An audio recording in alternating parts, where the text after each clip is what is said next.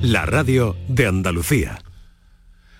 Hola, buenas tardes. Eh, tenemos un dato por delante. El 40% de los pacientes con incontinencia urinaria tardó más de tres años en recibir el diagnóstico.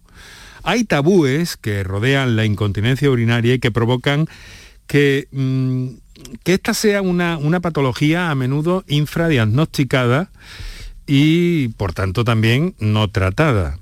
Este es un grave problema que además acarrea complicaciones para, para quien la sufre y complicaciones desde luego también para, para el sistema. ¿Es posible evitar la incontinencia? Hay herramientas, mecanismos, eh, a veces eh, físicos, tratamientos, suelo pélvico, también relacionados con los fármacos que pueden evitar este problema. Hoy nos proponemos aclarar en la medida de lo posible en los próximos 55 eh, minutos todo lo que tiene que ver con la incontinencia urinaria, con especial atención a las mujeres, con los especialistas que nos van a acompañar hoy en el programa. Muy buenas tardes y muchas gracias por estar a ese lado del aparato de radio. Canal Sur Radio te cuida. Por tu salud. Por tu salud con Enrique Jesús Moreno.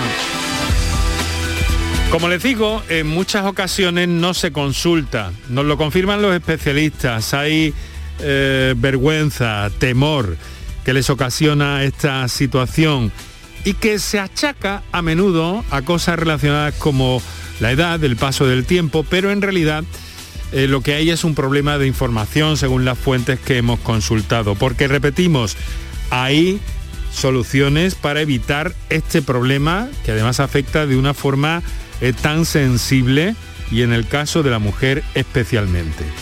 Hoy es el Día Internacional para la Incontinencia Urinaria y hemos dedicado, hemos decidido dedicar este programa a ese asunto. Nos vamos a, nos vamos a situar de alguna forma en la consulta de suelo pélvico de la Unidad de Gestión Clínica de Obstetricia y Ginecología del Hospital Reina Sofía de Córdoba. Nos van a acompañar por una parte el doctor Miguel Calero, ginecólogo del hospital, con especial atención a la patología del suelo pélvico, y Pilar Bravo, que es fisioterapeuta especializada en suelo pélvico.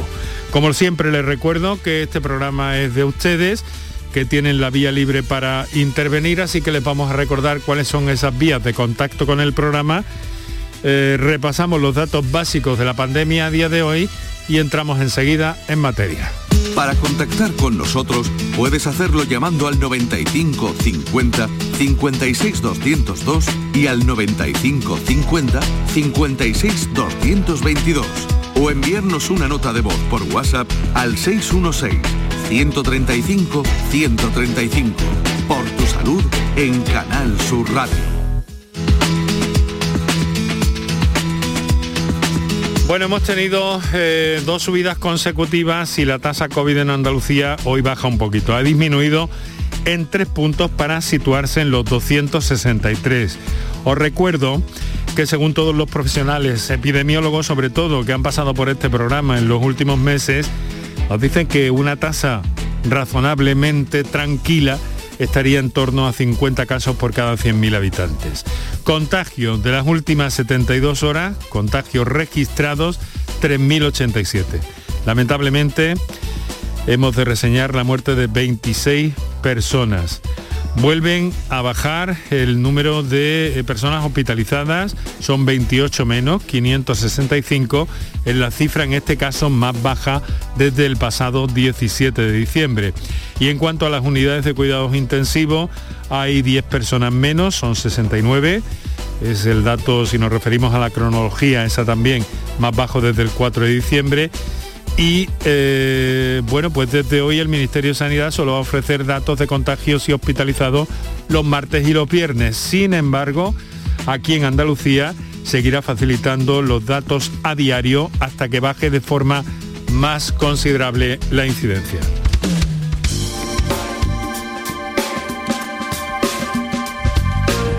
Parece que en Reino Unido y en Francia las cosas eh, están repuntando también en cuanto a la COVID-19 y nos llegan algunas noticias como mínimo y en principio eh, inquietantes desde China, donde hay algunas ciudades confinadas. Pero en fin, vamos a dejar eso en el paréntesis y vamos a fijarnos en eh, una serie de especialistas que nos avisan de que la próxima Semana Santa podría favorecer un repunte de casos de COVID-19 y eh, la entrada en una nueva ola. Eso es lo que ven algunos especialistas. Ante esto nos aconsejan que no, no nos apartemos eh, tan pronto de las mascarillas, algo que venimos diciendo desde aquí, que está en estudio, en este caso por parte de las autoridades eh, españolas. Eh, en torno a este tema, mi compañera Susana Escudero ha preparado esta información en torno al tema. Recuerda Ignacio Molina, inmunólogo de la Universidad de Granada, que la propagación del virus depende de un equilibrio entre la movilidad social, la contagiosidad del virus y la inmunidad de la población. Por eso, este es el peligro de la Semana Santa. El riesgo eh, de la Semana Santa no es tanto el que nos podamos contagiar en las profesiones. Eh, se puede producir, pero no es el riesgo principal. El riesgo principal es toda la movilidad asociada que lleva eh, este periodo de Semana Santa. ¿no? Así no parece este el momento de dejar las mascarillas. Para hacerlo, según Molina, se deberían tener en cuenta estos dos aspectos. Ese momento no debe ser antes de que la epidemia esté eh, sustancialmente controlada y ahora mismo no lo está. Para hablar de un cierto control tendríamos que estar claramente por debajo de 50 como mucho. Y en segundo lugar, creo que no deberíamos de modificar nada hasta después de Semana Santa, porque eh, hacerlo eh, antes de Semana Santa, con independencia de la cifra que tengamos, mandaría el mensaje equivocado de que esto ya se ha acabado. Los expertos calculan que los contagios reales de estos dos años podrían triplicar las cifras oficiales. Son las palabras que han escuchado en esta información de mi compañera Susana Escudero del profesor Ignacio Molina, inmunólogo en la Universidad de Granada, eh, que insisten un poco en esta idea a la que nos venimos refiriendo casi a diario aquí en el programa. Eh, bueno, pero hoy estamos para hablar de la incontinencia urinaria, especialmente eh, las mujeres están más afectadas por este problema, por una serie de circunstancias que ahora vamos a conocer también. Y os recuerdo que enseguida vamos a estar con ese tema. Ahí tenéis los números para intervenir, para preguntar, para hacernos llegar vuestra experiencia, vuestra duda, vuestra inquietud sobre este tema. Para contactar con nosotros puedes hacerlo llamando al 95 50 56 202 y al 95 50 56 222 o enviarnos una nota de voz por WhatsApp al 616 135 135 por tu en Canal Sur Radio. Bueno, pues eh, estamos en marcha una tarde más, son las 6 y 12 minutos. Quiero saludar y agradecer su presencia en el estudio al doctor Miguel Calero, ginecólogo, Hospital Universitario Reina Sofía y especialmente dedicado a la patología del suelo pélvico. ¿Qué tiene, doctor? Buenas tardes. Hola, buenas tardes. Muchas gracias por vuestra invitación. Muchas gracias a usted por cedernos esta, este ratito de la tarde. Y, bueno, en fin, mm, hay muchas cosas que queremos saber, pero en principio le quiero preguntar, ¿la incontinencia urinaria tiene, en el caso de la mujer, que es lo que usted trabaja preferentemente, eh, tiene eh, mm, una sola causa que la provoque? No, no tiene ningún, no es, eh, no suele ser una causa única, en algunos casos sí, pero no, suele serlo. Hablamos de incontinencia, por centrar un poquito las ideas, incontinencia urinaria se trata de toda pérdida involuntaria de orina. ¿eh? Y esto es enormemente frecuente y supone un impacto importante en la calidad de vida de los pacientes. Eh, hablamos de las pacientes puesto que vemos mujeres, eh, los ginecólogos, pero... Aunque afecta, afecta a los dos sexos, pero con más incidencia en la mujer, nos ha dicho también en los momentos previos Pilar Bravo, que también nos acompaña. Muchas gracias Pilar por estar con nosotros también, por cedernos este ratito de la tarde, fisioterapeuta especializada en suelo pélvico, eh, trabaja en esa unidad, en la consulta del suelo pélvico de la unidad de gestión clínica de obstetricia y ginecología del Reina Sofía. Bueno, hemos dicho que afecta también a, varones, eso lo veis, ¿no? En, la, fisio, en el terreno cada, de la fisio. Cada día se ven más varones en las sesiones de fisioterapia del suelo pélvico, las consultas derivados por diferentes especialistas, pero se ven cada vez más, más varones. A veces suelo pélvico, aunque en los últimos tiempos se ha difundido mucho la idea y el concepto, pero eh, ¿nos hacemos una idea de qué es el suelo pélvico y por qué tiene tanta importancia en el tema de la incontinencia, Pilar? Eh, pues todavía no se sabe exactamente lo que es el suelo pélvico, porque cuando les habla a los pacientes o a las pacientes del suelo pélvico únicamente, ellas visualizan la musculatura pélvica inferior. Entonces nosotros intentamos cambiarle un poco esa idea y enfocárselo de una manera más global. Es un concepto más global porque viene desde tu propia postura, desde el diafragma torácico, ya podemos estar hablando de, suelo pélvico. Eh, la respiración, tu higiene postural, cómo te colocas. Entonces todo está relacionado con el suelo pélvico. El suelo pélvico es el vecino inferior, digamos. ¿eh? Tenemos grandes problemas con la, con la educación postural, ¿verdad, doctor? Eso también nos puede crear a este nivel algunas complicaciones. Sí, el, como bien decía Pilar, el, es el vecino de abajo. El vecino, de abajo. Eh, en el abdomen, toda la estructura, hay un techo, ¿no? Que el diafragma, las paredes laterales del abdomen y la pared inferior, eh, es la que descansa las vísceras del suelo pélvico y esa pared inferior tiene que soportarla, sostenerla y también permitir unas funciones de eyección, eyección de la micción, de la defecación y en la mujer el parto. Y además tienen que sostener, pero a la vez tienen que tener suficiente relajación para esas funciones. Claro, doctor, además en el caso de la mujer, con, una serie de elementos más complejos desde el punto de vista anatómico en esa zona. Sí, de, el útero eh, y el embarazo en sí mismo. Mm. ¿eh? Eh, tiene unas relaciones íntimas por debajo de la por detrás de la vejiga y tiene una unión a esta misma, ¿vale? En fin, que hay una serie de tejido conectivo que interrelaciona todas esas vísceras y estructuras de soporte a la pared pélvica. O sea que deberíamos, seguro que Pilar está de acuerdo conmigo, deberíamos cuidar el, suelo pélvico tanto mujeres como, como hombres desde pequeñito. Desde pequeñito, desde pequeñito. Lo que pasa es que las mujeres pues tenemos, digamos, más factores de riesgo asociados, mm. pues, por lo que está diciendo Miguel. Más complejidad. Exactamente, por, porque nos vemos... Eh, eh, un gran número de mujeres, pues tenemos niños, estamos nueve meses con un embarazo que pues te produce un aumento de peso considerable. Y luego eh, pues también realizamos ejercicio físico igual que los hombres, entonces digamos que a nosotras nos repercute la menopausia, hay muchos factores que van involucrados al género femenino, digamos. Mm. Bueno, pues vamos a ver todo esto. 14 de marzo, estamos hablando de incontinencia urinaria. Son las 6 y 17 minutos. Eh, ya estamos recibiendo algunas comunicaciones de nuestros oyentes. Os recuerdo las líneas para intervenir, un par de minutos para nuestros anunciantes y enseguida entramos en materia. Para contactar con nosotros puedes hacerlo llamando al 95 50 56 202 y al 95 50 56 222 o enviarnos una nota de voz por WhatsApp al 616 135 135 por tu salud en Canal Sur Radio. La vida es como un libro y cada capítulo es una nueva oportunidad de empezar de cero y vivir algo que nunca hubieras imaginado. Sea cual sea tu próximo capítulo, lo importante es que lo hagas realidad. Porque dentro de una vida y muchas vidas, ahora en Cofidis te ofrecemos un nuevo préstamo personal de hasta 60.000 euros. Entra en cofidis.es y cuenta con nosotros.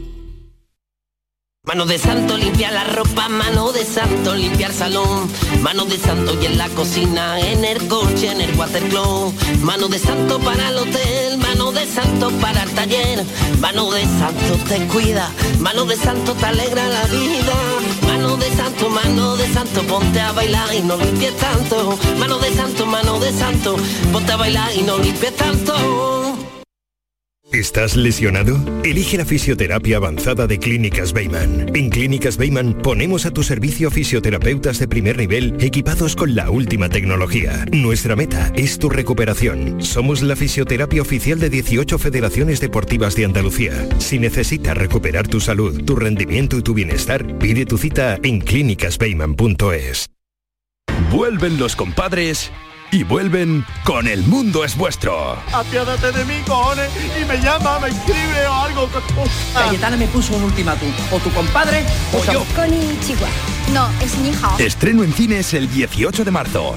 Te lo vas a perder. La Euroferia es una idea mía. El resumen de la jornada con la última hora del deporte, la economía y el análisis lo tienes en el Mirador de Andalucía. De lunes a viernes desde las 7 de la tarde con Natalia Barnés. Quédate en Canal Sur Radio, la radio de Andalucía. Enrique Jesús Moreno, por tu salud, en Canal Sur Radio. Son las 6 de la tarde y 19 minutos en esta tarde que clarea ahora, pero después de algunas eh, jugosas precipitaciones que se han registrado en buena parte de Andalucía, así que ese es un motivo para, para encontrarnos un poquito mejor, que también, como decimos aquí, pues es, es bueno que llueva también para nuestra salud. Nuestro argumento de este día, eh, la incontinencia urinaria, estamos situados en el ámbito de la consulta de suelo pélvico del Hospital eh, Reina Sofía de Córdoba y con dos de sus profesionales, el doctor Miguel Calero y la fisioterapeuta Pilar Bravo, que nos acompañan en nuestros estudios. A esta hora quiero saludar a todos los que nos sintonizáis en el directo convencional de la radio, pero también a aquellos que escucháis la redifusión de este programa durante la madrugada, que también sabemos que son bastantes y a quienes lo hacéis a través de las plataformas o la aplicación de Canal Sur Radio en vuestro teléfono móvil. Eh, quiero recordaros también que nos tenéis en facebook.com barra por tu salud y que nuestro Twitter, que también está muy activo y os eh, hacemos llegar ahí cortes de sonido, eh, clips de sonido y avanzamos los contenidos de cada día, en Twitter estamos en arroba por tu salud CSR. Bueno, doctor Miguel Calero. Incontinencia urinaria. Estamos hablando de una pérdida involuntaria de orina. Nos dice también que es eh, muy frecuente. Y un dato que dábamos al principio y que usted asentía, eh, que el 40% de los pacientes con incontinencia urinaria tarda más de tres años en recibir un diagnóstico y por tanto por poder abordarlo. Esto es una pérdida de tiempo importante. ¿Por qué cree usted que se produce esta demora? Probablemente las causas sean múltiples. Eh, porque la incontinencia urinaria no siempre tiene un origen único. Podemos hablar etiológicamente de la clasificación, que hay cuatro tipos de incontinencia urinaria. Tenemos la de esfuerzo, que es la que se asocia a tos o al, dar salto. ¿eh? Tenemos la de urgencia, que va inmediatamente precedida de, eh, esa urgencia propiamente dicha, eh, no diferible, que necesita ir al baño corriendo o si no se orina la mixta, que tiene componentes de los dos, y ya empezamos a complicarnos la vida, ¿eh? porque tiene componentes de los dos, y hay una cuarta que es por rebosamiento, en el caso de prolasos avanzados, que provocan obstrucción, eh, pierden la sensibilidad también del llenado y se acaban orinando por rebosamiento. Entonces hay situaciones que son complejas de abordar y la misma paciente en muchas ocasiones eh, le da vergüenza o se siente mayor porque esto no, siempre afecta a las pacientes ancianas. Es un hecho que la, eh, frecuencia de aparición es mucho mayor conforme cumplimos años, pero eh, se produce, tenemos pacientes de veintitantos años en la consulta. Mm, doctor, un, escape de orina, eh, ¿qué puede significar? Es decir, para tranquilizar y aclarar un poco las ideas también, ¿no? Pues Una cosa es que se produzca esporádicamente, y otra cosa es que continúe en el tiempo. ¿Dónde estaría el motivo de preocupación de una persona, de una mujer en este caso? Más que preocuparse, yo creo que debemos ocuparnos de los problemas. Pero bueno, la, persona ocuparse de ese problema. Saber que los escapes de, orina pueden ser y son muy frecuentes, pero nunca son normales. Entonces es bueno ¿eh? y hago aquí una llamada de atención a, a, toda la audiencia para que consulten. Si tienen escape de orina deben consultarlo, en primer lugar, al profesional del centro de salud de atención primaria, que es la primera barrera. Y, con una buena anamnesis, con una eh, buena historia clínica y una exploración básica, vamos a ir bastante orientados a saber qué tipo o qué tipo de incontinencia es más predominante y cómo podemos valorar su severidad, que hay test validados, hay cuestionarios validados, de severidad, de impacto en la calidad de vida para afrontar o, o iniciar un tratamiento. Eh, ahora vemos un poco cómo se diagnostica, cuál es el proceso, pero quería preguntarle esto inicialmente. Y lo que, lo que vamos a hacer ahora es irnos a alguien que nos ha llamado, es un caballero, es un señor que nos telefonea, vamos a ver si mm, nos telefonea desde Almería. Juan Miguel, buenas tardes. Buenas tardes. Eh, ¿Cómo está? dígame, dígame. desearía consultarle a los doctores. Sí. Eh, yo he estado ocho meses con sonda, ¿no? Y en diciembre del año pasado me operaron de la, de la próstata. Entonces, Pues nada, bien, fue muy sangrina porque claro, y tal, salió cinco piedras que fueron a analizar y demás. Bueno, el caso es que voy sin sonda, llevo una, especie de braga, ¿no? Un calzoncillo, porque tengo escape, tengo pérdida. Una pérdida no es que por de noche me orine en cama, ni nada de eso, ni de día, sino que cuando me entra ganas de orinar, pues entonces mm, tengo que ir pues con, mucha con mucha urgencia para que no me se escape el pipí. Bien. Y nada, decirle a los doctores que si ya está toda la vida, yo, yo tengo 77 años, que si eso tiene algún tratamiento o no lo tiene, simplemente. Bueno, pues vamos a verlo, a ver qué nos puede decir, eh, por una parte, el doctor Miguel Calero, eh, que digo, le traslado la pregunta a Pilar, que es fisioterapeuta, pero me ha dicho el doctor, a ver, eh, yo contesto con mucho gusto a Juan Miguel. Bien, Hola, buenas tardes. Yo soy ginecólogo, ¿eh? no soy urologo, pero eh, tenemos conocimiento que la cirugía prostática aumenta el riesgo de incontinencia, incontinencia urinaria. Entonces, lo primero sería consultar a donde lo, donde lo estén llevando para ver qué grado de incontinencia es, porque hay soluciones, hay soluciones. puede ser, no siempre conseguimos la curación, pero desde luego siempre podemos aspirar a una mejoría, a una mejoría significativa para mejorar esa calidad de vida.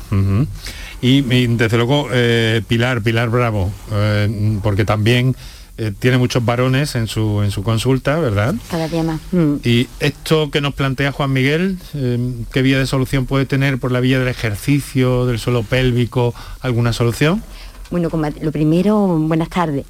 Eh, como ha dicho Miguel, lo primero es una valoración previa de un especialista, en este caso sería un urólogo. Eh, una vez que lo valoren, si es verdad que él ya, usted ya puede ir haciendo cositas. Entonces, realizar ejercicio con esa musculatura, ejercitarlo un poquito, porque después de una intervención, siempre, pues como era comentado, ha estado con la sonda bastante tiempo puesta, puede haber ahí una rigidez en la uretra, dice que tiene un escape de urgencia. Hmm. Si trabaja esa zona un poquito con ejercicios muy simples, que serían eh, contracciones de esa musculatura, como si usted retuviera un gas. Eh, son contracciones como cerrando un poquito para que no se le escapara un gas, sería el símil que se me ocurre ahora mismo eh, con el que puede identificar más esa musculatura y trabajarla. Eh, contrayendo unos segundos y descansando y todos los días hacer esos ejercicios pues unos 10 minutos eh, por la mañana, por la noche, intentando ir trabajando esa musculatura que con la edad también esa musculatura pues va perdiendo calidad, consistencia y va perdiendo fuerza. Entonces para que vaya recuperando un poquito el tono, pues ir ejercitándola. Pero vaya por delante que lo primero es que haya una valoración médica y que vean por qué tiene, después de la intervención, mantiene esa pérdida de urgencia, digamos, no llega al daño. Sería lo que se me ocurre. Pero, pero la hay, la hay, la es poquito, pero la hay. No mojo la cama, ni mucho menos, pero el pañal, por la noche ya, por la mañana ya al levantarme, lo, lo, noto que está vamos, que de, por la noche, pues a veces no me da tiempo al levantarme, pues comprende lo que quiere decir. Sí. Bueno, Juan Miguel, seguro que, un, un, diagnóstico más preciso de todo eso para poder aplicar un tratamiento, seguro que seguro que le viene bien. Doctor Calero. De todas maneras, eh, aunque eh, siempre los casos requieren una valoración específica individualizada, hay algunas medidas que son válidas para casi siempre, mm. que es, eh, si tenemos sobrepeso, ponernos a dieta. la, obesidad, el sobrepeso es un factor que está fuertemente relacionado con la incontinencia de urgencia. Mm. el alcohol, el tabaco y la, y la cafeína son tres sustancias que irritan enormemente eh, la musculatura de la vejiga y van a producir esas contracciones involuntarias que, aumentan la urgencia. Bueno, Juan Miguel, mucho ánimo, ¿eh? Muchas, gracias. Muchas gracias a usted por su confianza. Muchísimas gracias. Venga, hasta la próxima. Son las 6 y 29 minutos en este momento. Voy a dar lectura a una comunicación que nos llega nuestro oyente, insisto, me gusta que, nos dirijan, estamos en la radio y que nos dirijan las comunicaciones por vía, eh, por, por, vía voz, para eso estamos en la radio, ¿no? Que es lo que se transmite básicamente desde aquí, pero en fin, que no nos negamos en ningún momento a que algunas personas que por alguna circunstancia nos mandan sus notas escritas, pues las trasladamos aquí tal cual. Lo que pasa es que hay también menos posibilidad de interacción. Buenas tardes, eh, nos dice esta señora, tengo 53 años, estoy operada de incontinencia a los 45 años. Me pusieron una prótesis TOT, T-O-T, y actualmente llevo cuatro años que estoy fatal. Cuando me operé me dijeron que no era reoperable y por esa razón no he vuelto a consultar. Me gustaría que me aclararan algo. Muchas gracias. Doctor. Bueno, eh, sí es reoperable, sí se puede poner una segunda malla, pero antes de poner o no poner, lo primero es valorarla bien. Eh, deberíamos valorarla en consulta, eh, volver a pasar en los cuestionarios de incontinencia, valorar todas las circunstancias que acontecen, explorarla muy bien, ver si es que ha perdido, ha perdido mm, esa tensión, la malla, eh, se puede valorar por ecografía hoy en día bastante bien, con ecografía transvaginal podemos valorar muy bien las mallas, la situación de la malla, eh, en reposo, en valsalva y ver su funcionamiento. Eh, existen otras alternativas y no solo son mallas. Si, hay, si sigue habiendo escapes en relación al esfuerzo, como son agentes, son inyectables, inyecciones periuretrales para disminuir el calibre de la uretra. Eh, cuando hay una incontinencia urinaria de esfuerzo, generalmente el, agente causal, o sea, el motivo es la hipermovilidad de la uretra con el esfuerzo, la malla eso lo suele solucionar bien. Pero si, eh, si, ha perdido tensión o, ha aumentado mucho de peso o existe también una disfunción intrínseca del propio esfínter uretral, puede ser que sea insuficiente entonces es mejor valorarla adecuadamente y proponerle el mejor tratamiento. Pero hay alternativas, ¿eh? No Pues entonces, de momento que le quede claro, porque claro, nos decía algo inquietante de alguna forma, ¿no? Dice, como me dijeron que no era reoperable, no he vuelto a consultar, pero dice, llevo cuatro años fatal. O sea que debe hacerse ver, doctor. Sí. Más claro, más claro, imposible. Bueno, pues eh, vamos a recordar eh, cuáles son los teléfonos para nuestros oyentes, intervenciones en directo o vía notas de voz. Para contactar con nosotros puedes hacerlo llamando al 95 50 56 202 y al 95 50 56 222 o enviarnos una nota de voz por WhatsApp al 616 135 135 por tu salud en Canal Sur Radio. Vamos en busca de una de esas comunicaciones que nos han llegado vía notas de voz. Eh, buenas tardes. Eh, Antonio de Jerez de la Frontera. Tengo 42 años. Eh, eh, hace tres meses pesaba 88 kilos y ahora me he quedado en 84 kilos. Por, epilepsia tomo al día de paquines 600 miligramos, fe 20 miligramos y la motrigina 300 miligramos. Eh, es que últimamente eh, suelo beber más de dos litros de agua al día. Y no sé si, esto es normal, no es normal. Y lógicamente pues me tiro todo, orino bastante. Muchísimas gracias. Bueno, en realidad no nos plantea si tiene algún tipo de pérdida o no, ¿no?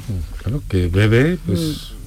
Es una ingesta normal, dos litros, dos litros y medio al día es lo recomendado. Mm. Pero no parece haber otro, otro problema de incontinencia, por lo menos que nos haya detallado este, este señor. Bueno, vamos en busca de otra señora que nos ha hecho llegar otro eh, mensaje eh, por vía texto. Hola, buenas tardes, tengo 47 años, soy mujer. Me mi pregunta, ¿por practicar ejercicios de fuerza se puede producir incontinencia urinaria? Gracias. Por cierto, es de urgencia, nos dice esta señora. A ver, eh, ¿por dónde empezamos, doctor? Eh, Pilar.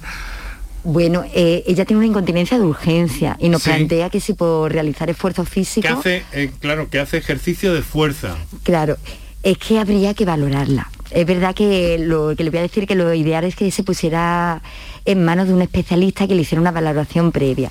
Porque le cuento, eh, aunque tenga urgencia a realizar esfuerzos físicos, uno de los motivos de la urgencia puede ser un prolazo. Entonces puede ser que uno de los que esos órganos estén un poco descendidos, estén prolazados, como explicaba antes Miguel.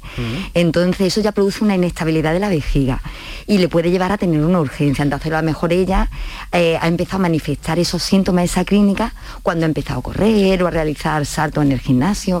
Y lo que se nota es una urgencia en el momento que realiza el esfuerzo o al subir un peso, al cargar un peso. Y puede ser por eso, por esa inestabilidad propia de un prolazo. Entonces habría que valorar a esta mujer. Prolapso, le pedíamos fuera de micro al doctor eh, que, nos lo explicara o que me lo explicara a mí en este caso con más precisión. Mm. Ha salido la palabra. Doctor, ¿qué es un prolapso? Un prolapso es el descenso, prolapso de órganos pélvicos es el descenso de los órganos pélvicos, es decir, la vejiga, eh, el útero o el fondo de la vagina o el resto a través de la pared posterior de la vagina, ¿vale? O sea, eh, hay varios compartimentos, anterior, medio y posterior, uno o varios de ellos pueden verse afectados. Y esto puede condicionar a su vez pues, mayores disfunciones urinarias. En este caso de esta señora que, que ha llamado, eh, existe también la incontinencia urinaria mixta, como hemos eh, hablado al principio, ¿no? que comparte síntomas. Puede ser que no tenga incontinencia de esfuerzo en los esfuerzos cotidianos, pero si le pedimos un plus, como es un salto o, levantamiento de cargas importantes, si se desencadene algún episodio. O puede tener algún... O sea, debe ser valorada y existen muchos eh, mecanismos para tratar ese tipo de incontinencia. Tenemos pacientes con pesarios antiincontinencia o con tampones antiincontinencia que son algo más rígidos o tienen una, estructura un poquito más rígida suburetral que lo que hace es fijar la uretra para que no haya ese descenso en el esfuerzo que es el que condiciona la pérdida. Fíjense en la, mitad del programa por la que vamos, la cantidad de soluciones que estamos viendo que son posibles para evitar la, incontinencia. Y a nuestras oyentes que, que no se corten, que nos llamen con toda tranquilidad como ha hecho a esta hora de la tarde María desde Málaga. María, buenas tardes. Hola, buenas tardes. ¿Qué tal? ¿Cómo está? Mire, pues yo estoy regular, porque llevo mucho tiempo con incontinencia mixta. Y me trataron y resulta de que me, me dijo el doctor que dice, bueno, pues te va a tener que operarte hace tiempo. Y digo, oye, pues yo no tengo ganas de operarme, voy a dejarlo un poco. Y ahora ya llevo un tiempo que estoy fatal. Fui a un urologo, a urologo y me dijo que eso era mm, la vejiga hiperactiva.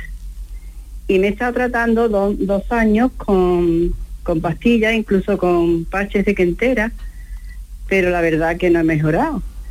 Y entonces me ha dicho que tengo que ir a una clínica de mm, fisioterapia que vaya que a ver allí lo que me dicen, pero estoy desesperada porque es que mm, mientras que estoy en reposo y no me doy, no tengo ganas. Cuando me levanto ya no me da tiempo de ir al baño. Eh, pero eh, María, eh, me dice que el primer, la primera indicación que le dieron los doctores fue operación. Sí. Bueno, vamos a ver a esto. Doctor Calleja. Doctor Calero, perdón. Nada. si le indicaron cirugías porque el componente predominante era el de esfuerzo.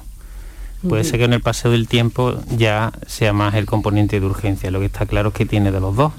¿Eh? y eh, al final esto requiere un abordaje integral. Clasificar muy bien los síntomas, centrar expectativas también. Muchas veces no podemos curar la incontinencia totalmente, pero sí que con el abanico terapéutico del que disponemos, mm. entre medidas para el control del peso, evitar los tóxicos, el reeducación vesical, las misiones programadas para ir entrenando esa vejiga que soporte cada vez más llenado, el apoyo farmacológico para que esa vejiga tolere mejor el llenado. Como hemos hablado, eh, pesarios anticontinencia o tampones anticontinencia o incluso mallas anticontinencia, eso ya es cirugía, para eh, fijar la uretra más. Con todo, con todo esto podemos mejorarla mucho. La atrofia vaginal también eh, en la menopausia también influye y, genera síntomas de tracto urinario inferior que tratándola localmente con estrógenos locales vaginales van, van a mejorar bastante. O sea, hay soluciones, María, eh, también las hay menos, menos invasivas de alguna forma, ¿no? La recomendación última que le han dado es que, que haga ejercicio, ¿no? Un ejercicio específico. Que me han mandado que vaya a, un- a una clínica de, de- de fisioterapia a ver allí lo que me dice, todavía no he ido. Bueno, pues le, le va, le va, También estoy, también estoy operada de útero. Yo no sé si eso tiene, si influye también esto con la vejiga. Un factor agravante. Bueno, vamos a ver. eh, Pilar, eh, Pilar Bravo le, va- le va, la- le va a contestar también, va a valorar un poco eh, todo lo que nos ha dicho, ¿vale? Hola, Venga, buenas tardes. Buenas Sí, tardes. Buenas tardes. Eh, mire, lo primero es eh, tener en cuenta todo lo que ha comentado el doctor Calero, es importantísimo, pero ya se le han derivado a una clínica de fisioterapia, eh, decirle que es importante trabajar la zona pélvica, como comentaba al principio, en global. Entonces probablemente la, la han derivado a la clínica de fisio porque le van también a hacer una valoración los compañeros allí y van a ver el estado muscular de su musculatura del suelo pélvico. En el momento que esa musculatura eh, empiece a coger tono y a ganar fuerza, Va a mejorar. va a ver cómo va mejorando poquito a poco la incontinencia, tanto si es- sobre todo lo va a ver más en la va a ver más la mejoría en la incontinencia de esfuerzo, pero la de urgencia también la va a ver.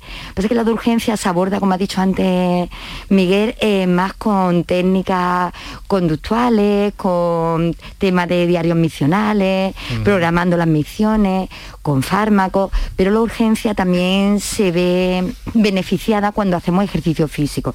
Solo que ahí va a ser más la de esfuerzo, la que- donde vas a notar la mejoría. Pues María, sí, sí, adelante, doctor. Quería hacer una reseña eh, que puede ser este el caso de esta paciente o, o de otra.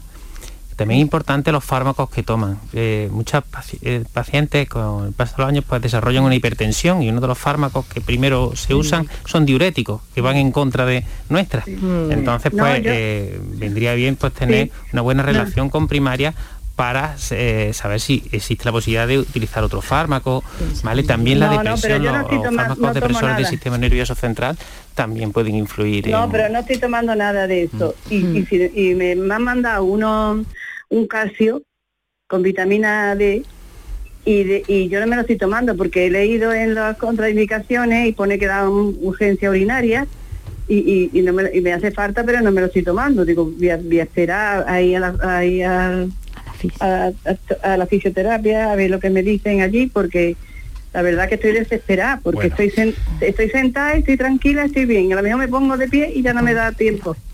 Si quiere evitar la operación, la indicación es eh, el GIN, como le ha dicho Pilar también, y le han indicado.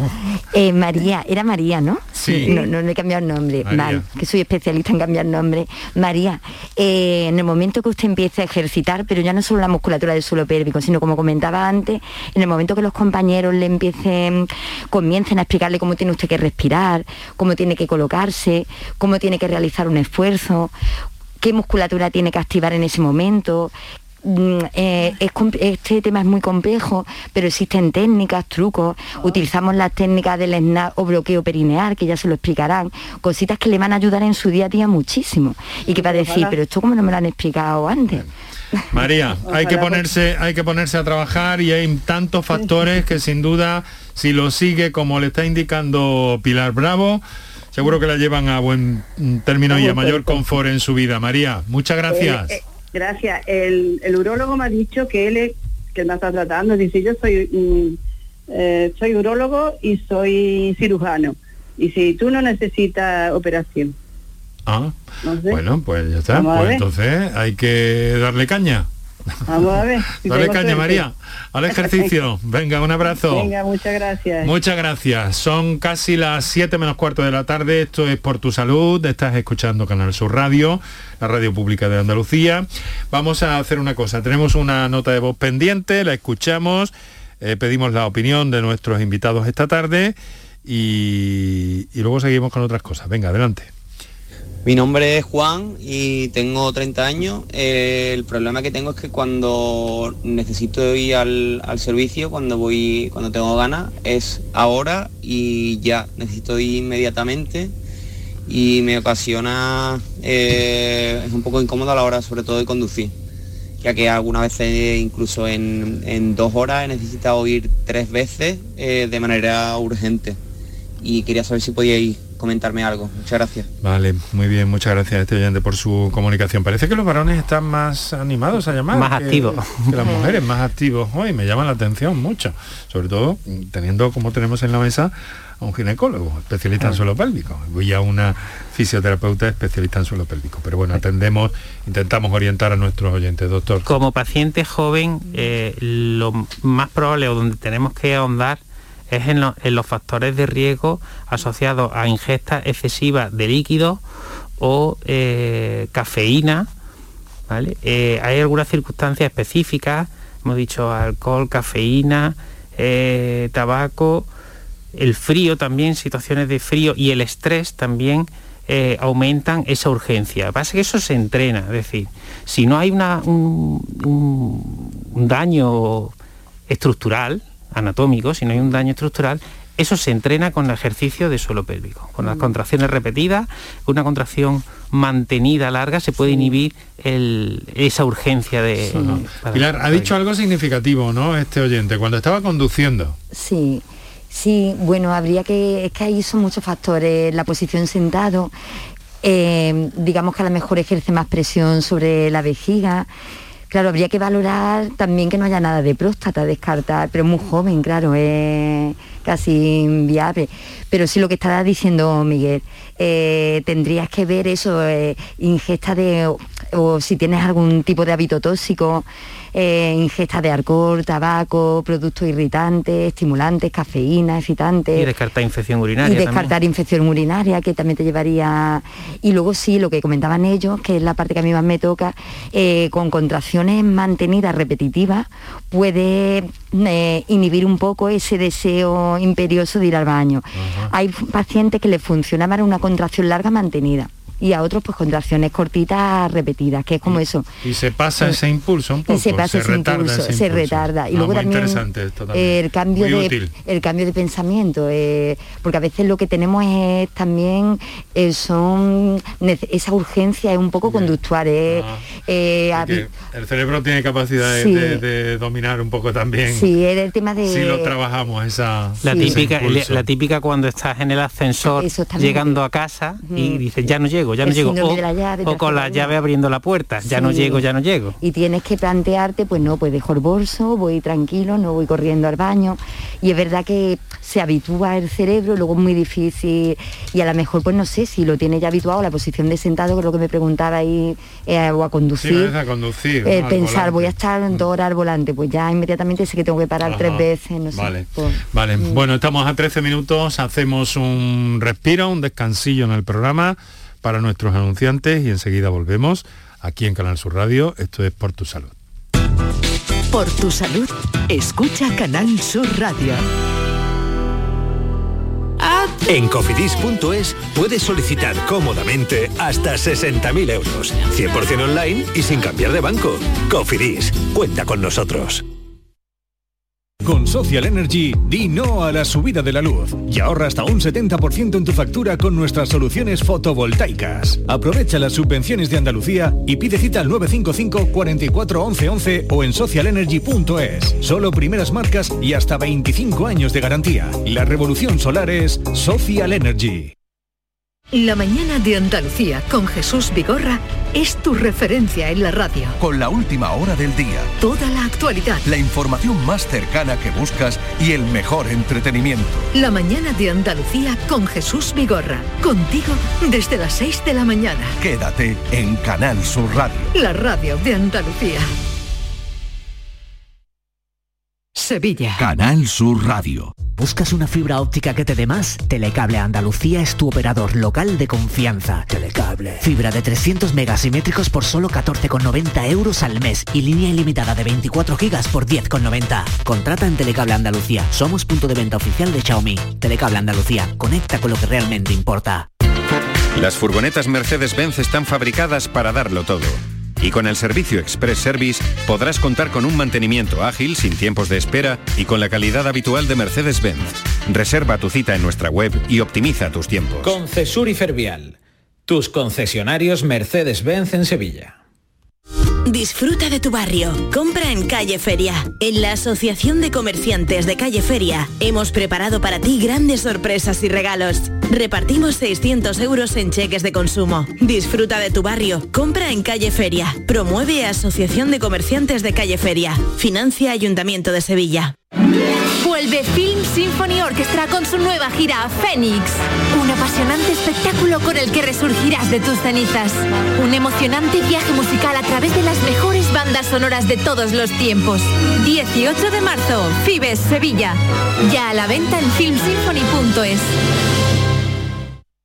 Decimoprimera edición de la Ruta de la Tapa de Santa Olalla del Cala en pleno Parque Natural Sierra de Aracena y Picos de Aroche. Los días 26 y 27 de marzo, las mejores tapas de nuestros bares, actuaciones en directo, un tren turístico y jornadas de puertas abiertas en monumentos y museos te esperan en la Ruta de la Tapa. Ven a Santa Olalla del Cala, ven a la Sierra Prometida, cuna del jamón de bellota y del gurumelo. Enrique Jesús Moreno, por tu salud en Canal Sur Radio. Tenemos 10 minutos para las 7 de la tarde. Les recuerdo que este programa lo ponemos en antena cada tarde a las 6 y 4 minutos. Lo digo porque se me están acumulando eh, notas de voz y, y llamadas. Y claro, luego se nos quedan algunas fuera porque la información llega puntualmente a las 7.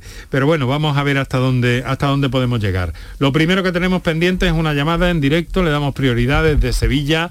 Reyes, buenas tardes. Sí, buenas tardes, enhorabuena por el programa. Muchas gracias. Estoy escuchándolo todos los días, todos los días. Muchas gracias. desde hace, uf, desde que empezó. Porque bien. tengo un poquito de todo, pero bueno. mm, yo ahora llamo para lo que llamo. Vamos a ver, yo tengo, creo que tengo incontinencia. No he ido al médico, la verdad. Porque yo tomo muchísimas pastillas, digamos. Aparte, bueno, tengo 73 años, para empezar por ahí. Y mm, tomo, tengo, soy defensa y tomo miocardio. Yo creo que esto me hace orinar, pero es que es como estoy escuchando, es que cuando voy al baño, si no llevo salvas me tengo que quitar hasta el pantalón. es la- lo que yo me... Está haciendo los ejercicios, porque mm, ya verás, no da ahora, porque esto ya viene viejo. Entonces, eh, los ejercicios, mm, pues no me sirven para nada.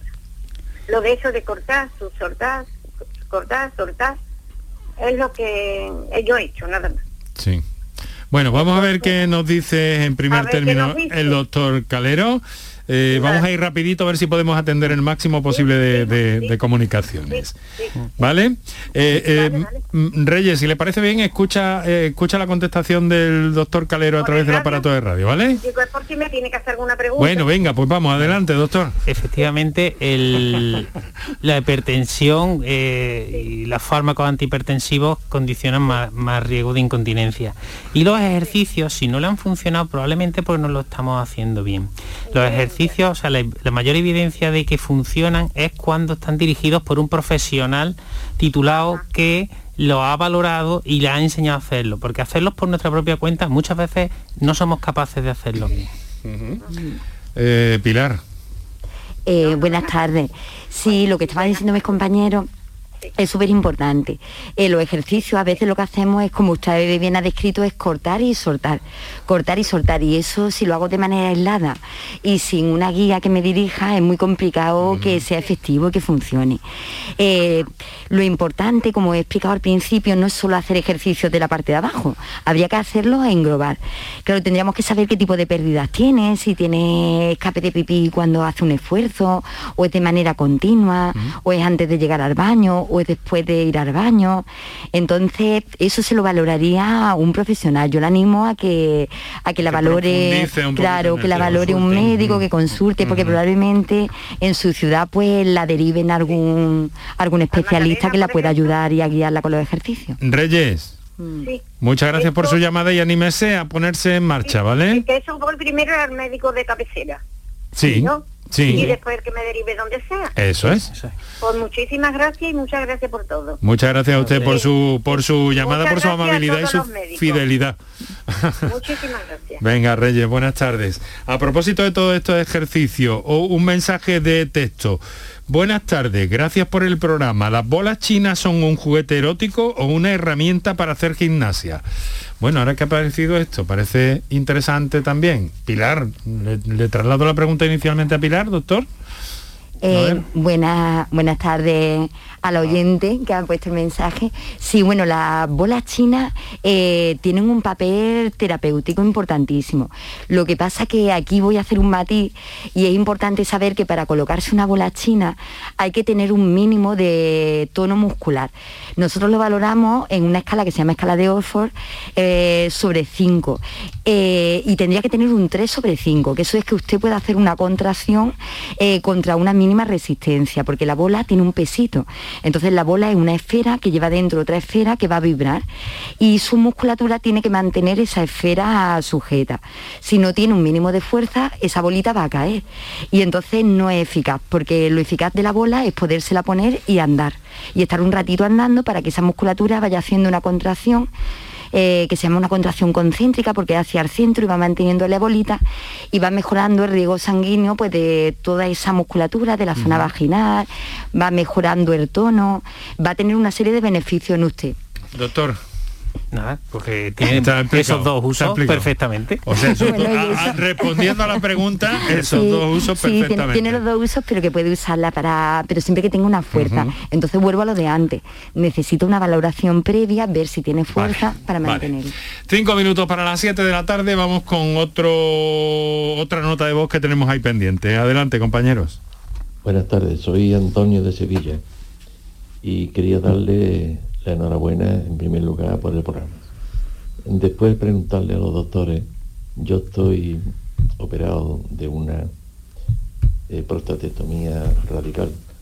Entonces mm, eh, me recomendaron los ejercicios de Kegel que he venido haciendo durante bastante tiempo, hasta que empezaron unas molestias en el suelo pélvico y lo dejé por espacio de un tiempo.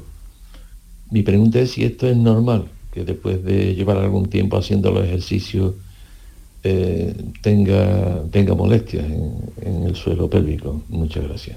Bueno, pues muchas gracias a este oyente, una vez más un señor. Eh, bueno, los, ejercicios de suelo pélvico, como cualquier otro ejercicio muscular, provocan agujetas. Ah. Si se hace demasiadas repeticiones, eh, son demasiado intensos, van a provocar molestias e incluso mm. dolor. Lo importante es hacerlo regularmente también porque eh, se tarda tiempo, unos dos meses más o menos, en notar beneficios y se pierde enseguida porque deben ser diarios. Mm. Y si dejamos de hacerlo, se pierde enseguida el beneficio. Doctor, eh, tenemos poco tiempo ya, pero hay una cosa que es la prevención, que es el, motivo eh, por el que estamos aquí incluso, porque nos gusta divulgar, sobre todo con la intención de, de una forma u otra y en la medida de nuestras posibilidades, desde un medio público como este, es prevenir. ¿Cómo se puede prevenir y qué hay de prevención en torno a la incontinencia urinaria? Yo diría antes de la prevención que la prevención es necesaria, porque esto es un problema eh, de enormes proporciones. ¿eh? Se calcula unos 400 millones mm, de, pacientes con incontinencia en, el, mundo, 7 millones en España, 4 de los cuales son mujeres. ¿eh? Una de cada tres mujeres de media padece de incontinencia urinaria y se deben desarrollar estos mecanismos preventivos. Sin embargo, no está suficientemente implantado, ni sistematizado, ni difundido. Y podríamos pensar, es que no sirven. Volvemos al, dato del principio, el 40% de los pacientes con incontinencia tarda más de tres años en recibir un diagnóstico. los estudios que hay y que se están haciendo nos están hablando cada vez de más evidencia en la prevención, en la terapia física y en la ejercitación de la musculatura del suelo pélvico. en concreto, en, vamos, en los últimos, desde el 19 hay varios metaanálisis en la Cochrane y en la American Journal mm, que hablan del beneficio y de la seguridad, o sea que estos programas son efectivos, son seguros y aunque las muestras sean heterogéneas y los pacientes sean diferentes, siempre funcionan, en mayor o menor medida, pero siempre funcionan. Por lo tanto, es muy positivo. Bueno, pues eh, tenemos que dejarlo aquí, pero mm, se nos quedan algunas llamadas atrás. Esto tenemos que recuperarlo y tenemos que animar, sobre todo también especialmente a nuestras oyentes, a que en fin, no se corten porque hay un factor también de ocultación, doctor, usted nos lo decía al principio, y esto debemos volcarlo entre todos.